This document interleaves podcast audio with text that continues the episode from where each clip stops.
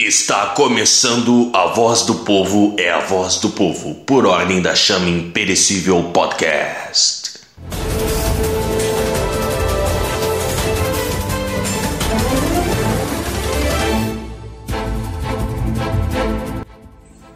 No ar, o seu resumo semanal daquilo que foi fato e esteve na boca do povo. Afinal de contas, a voz do povo é a voz do povo.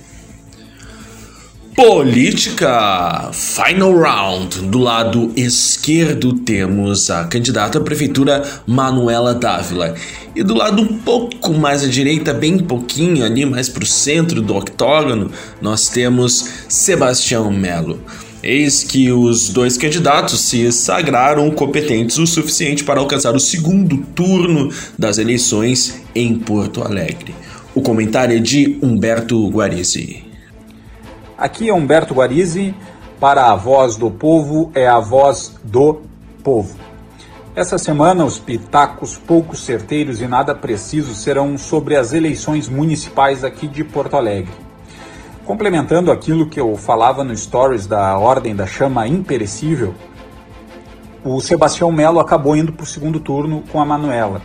Mas acredito que ele foi para o segundo turno simplesmente porque Fortunati não concorreu. Uh, os votos de Fortunati inevitavelmente foram, na sua grande parte, para Sebastião Melo. E isso fez com que Marquesan então ficasse em terceiro lugar. Algo que eu vejo como sendo positivo porque Nelson Marquesan não teria chances contra Manuela. O prefeito ele possui grande rejeição e somente votariam nele aquelas pessoas que têm asco da Manuela. E, bom, enfim, não são poucas também, mas acredito que Sebastião Melo, por ter uma posição um pouco mais neutra e estar acompanhado de um bom vice, ele possui muito mais chance frente a Manuela do que o atual prefeito. Dito isso, é, é interessante pensar que que força traz o PT por trás da Manuela, né? O PCdoB é um partideco pouco representativo na política nacional, mas tem por trás de si aqui em Porto Alegre o PT. E o PT que traz consigo todo o dinheiro da corrupção dessa última década aqui no Brasil. Isso não é pouco, meus amigos. E tendo o PT por trás do PSOL e do PCdoB, vem consigo toda essa grana. E votos custam muita grana. Não à toa que os políticos não abrem mão de um real do fundão partidário. E pensando nisso, que votos custam muito dinheiro, nós podemos olhar ali os primeiros colocados na, nessa lista dos vereadores eleitos em Porto Alegre, os dois primeiros do PSOL. Engraçado, né, que os dois mais bem votados, se somar a quantidade dos votos de ambos, eles fizeram mais votos do que Fernanda Melchiona, que é a candidata prefeita do PSOL. E, e, outra coisa que, que me chamou bastante atenção é que esses três partidos, PSOL, PT e PCdoB, eles somando os votos desses três partidos e os vereadores que eles conseguiram eleger, nós temos 75 mil votos. Isso não é pouca coisa. Porque se pegarmos três partidos de direita, entre aspas, uh, aqui de Porto Alegre, que também elegeram seus vereadores, nós vamos ter uma soma aí de que não chega nem a 50 mil votos. Então, nós podemos ver que a esquerda é realmente bem organizada, ela não permite que seus votos se pulverizem, ela direciona os seus candidatos, ela escolhe a dedo seus candidatos e investe pesado para que eles se elejam. E nós temos aí muitos candidatos eleitos, uh, muitos vereadores eleitos da, da mais extrema esquerda. Isso vai ser um problema aqui para Porto Alegre, né? como tem sido sempre. E um dado que, que eu vi essa semana, é, não sei a garantia de veracidade desse fato, então já, já digo aqui. Mas eu achei bem interessante, por isso vou comentar. Fizeram uma simulação de que se no Brasil as eleições presidenciais fossem semelhantes às dos Estados Unidos, com, com a eleição de delegados, né, com a escolha de delegados. E me chamou muito a atenção que Luiz Inácio Lula da Silva, ele teria delegados, mais delegados, aqui no Rio Grande do Sul desde a primeira eleição na qual ele concorreu lá em 89. Então, e o, e o Rio Grande do Sul elegeria Lula em todas as outras eleições, inclusive naquelas que depois ele, ele realmente venceu. Então nós percebemos que o nosso estado, ele infelizmente possui uma cultura muito forte de esquerda. E isso não é de hoje. Nós estamos falando aí de 30 anos atrás, mais de 30 anos atrás. Então, é, precisamos começar a trabalhar hoje. Se nós queremos realmente um país não dividido, que não fique jogando um grupo social contra o outro, um sexo contra o outro, uma classe contra a outra, se queremos um país com identidade nacional, um país onde as pessoas tenham amor à sua terra, ao seu chão, e o gaúcho tem muito, é, especialmente isso, é, aflorado, nós amamos o nosso chão. E por que não desejar que o país seja assim, que o brasileiro tenha um sentimento de patriotismo, mas enquanto não extirparmos a esquerda do nosso país, essa mentalidade esquerdista que todos nós temos um pouco, nós não vamos conseguir formar uma identidade nacional boa e, e realmente que nos faça crescer enquanto nação, crescer enquanto povo. Temos que lutar. Acho que para essa eleição dormimos na palha. Daqui dois anos tem mais. Girando o assunto, esportes. E a Copa do Brasil segue com seus representantes gaúchos, não é? Afinal de contas, o Grêmio, com o placar de 2 a 0, venceu o Cuiabá no jogo de volta e sagrou de vez o seu acesso à semifinal da Copa do Brasil. Por um outro lado, o outro representante gaúcho na Copa do Brasil é o Lisca Doido, técnico do América Mineiro. Afinal de contas, o clube de Minas acabou eliminando o Internacional. Os comentários são de Roberto Rodrigues. Sobre a eliminação do Internacional para o América Mineiro na última quarta-feira nos pênaltis. O Internacional passa mais um vexame, né, após a sua troca de treinador e perde para um time da segunda divisão, mais um vexame diante do América Mineiro. E o Internacional ainda conseguiu levar o vencer nos 90 minutos e levar o jogo para os pênaltis de forma totalmente imerecida, né? O Internacional deu um chute ao gol no último minuto, que foi quando fez o gol. Jogou aí, foi inferior ao América, né? Dominado pelo América dos 180 minutos, né? Mas a gente sabe que o Internacional não é pior do que o América, isso tudo é resultado né, da implosão que aconteceu dentro do Internacional, né? Devido à questão política e à saída do treinador. E eu queria fazer uma comparação com Harry Potter e o Enigma do Príncipe. Né? O que, que futebol tem a ver com isso? Nesse livro, nesse filme, o Draco, né, um dos rivais do Harry na escola, ele tem a missão de matar o Dumbledore, né? Ele já tá numa situação complicada ali, tá humilhado, né? E o Voldemort, né, o antagonista da história, dá essa missão mais para para que ele, né, morra tentando do que para ele conseguir. E o Draco, por mais que fizesse tudo certo, e o Draco não era fraco, né? O Draco para um bruxo de 16 anos, né, tinha o seu era bem poderoso, mas ele não estava nem perto do nível do Dumbledore, que era né, um dos bruxos mais poderosos da história, né? E o América vivia essa situação. Né? O América é um dos melhores times da, da segunda divisão. É um time com muitos méritos, mas né, a gente sabe que ele não, né, não tem um nível próximo do time que liderava a primeira divisão, né, que era o Internacional.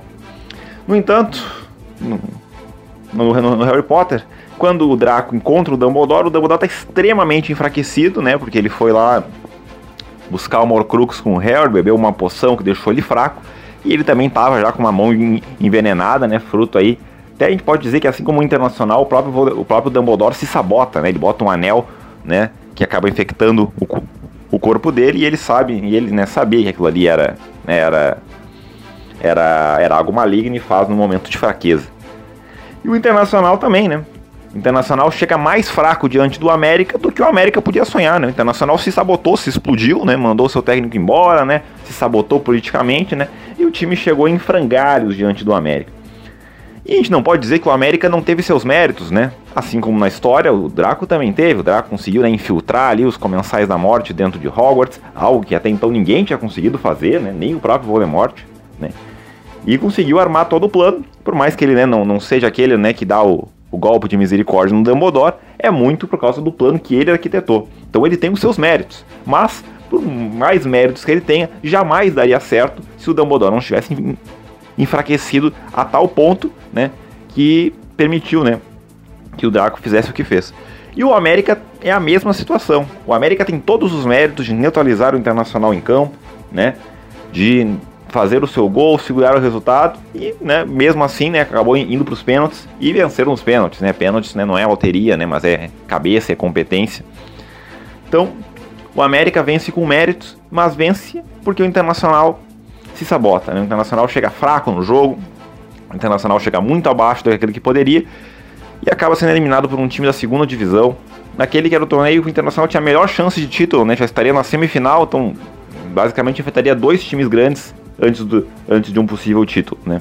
E agora perde as chances e o Internacional vive uma situação curiosíssima. Né? O Internacional ainda é vice-líder da Série A né? Está vivo na, na, Libertadores, mas a gente sabe que já sai praticamente de férias, né? Ele não tem mais o que fazer nessa temporada, né? Basicamente levar até o final do ano aí e tentar fazer algo melhor ano que vem com a, com a nova gestão.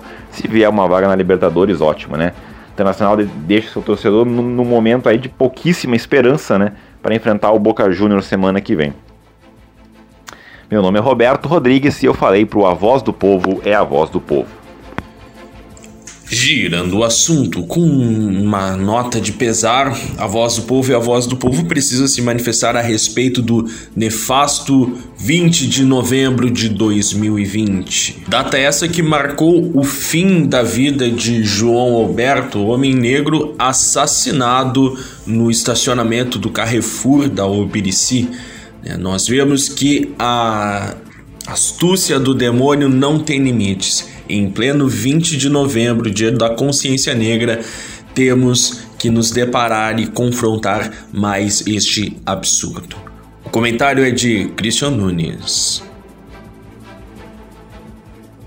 Hoje, dia 20 de novembro, dia da consciência negra, um dia que ficará marcado não somente pela data em si, mas pelo fato que ocorreu na noite anterior no Carrefour aqui de Porto Alegre, e um Carrefour aqui de Porto Alegre onde um homem negro foi brutalmente assassinado por dois seguranças despreparados totalmente. Agora são. Faltam dois minutos para as 10 horas da noite e é tão óbvio quanto vergonhoso que a essa hora esse fato terrível já se transformou em um debate político e um debate ideológico. Existiu racismo no ato brutal praticado ontem? Sim, muito provavelmente sim. Talvez desde a abordagem do homem pela fiscal da loja, é, na interpretação que ela, que ela teve erroneamente dos gestos dele, até o fato em si no estacionamento. Obviamente existiu. Existe racismo? Sim, existe racismo. O racismo ele é um atentado contra a dignidade da alma. É rebaixar a pessoa humana, criada e querida por Deus. E isso é muito mais complexo do que qualquer ideologia possa explicar, possa entender, possa tentar combater. Não importa qual ideologia seja, de qual lado seja, isso é muito maior do que qualquer ideologia. E ideologia nenhuma nunca vai ser capaz de combater esse sintoma de uma humanidade doente, doente pelo pecado. É lamentável que hoje em dia nós vivamos em uma sociedade de lacradas imitadas, onde a vida de um homem é tirada de maneira brutal em um dia e no outro dia sirva de bandeira ideológica, sirva de matéria para debates ideológicos simplistas.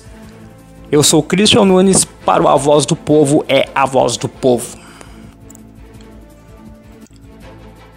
Para além do racismo, o que matou João Alberto foi a covardia. A covardia de homens que já não sabem mais o sentido de um combate justo, de uma briga justa.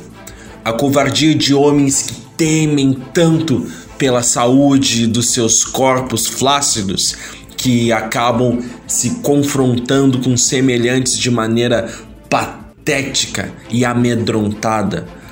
A covardia de pessoas num país maldito que insistem em abusar do próprio poder. Resta agora nossa pena por almas tão pequenas que hão de pagar neste mundo ou no próximo por todo o mal despendido.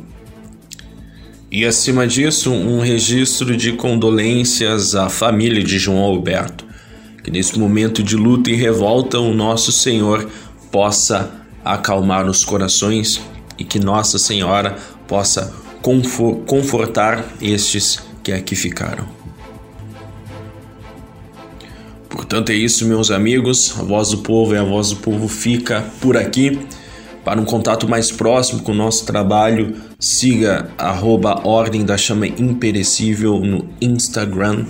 E para conteúdos como esse, nos procure aqui no Spotify como Ordem da Chama Imperecível. A voz do povo é a voz do povo é um oferecimento de Ordem da Chama Imperecível. Ordem da Chama Imperecível, desde 2016 chutando o traseiro do demônio.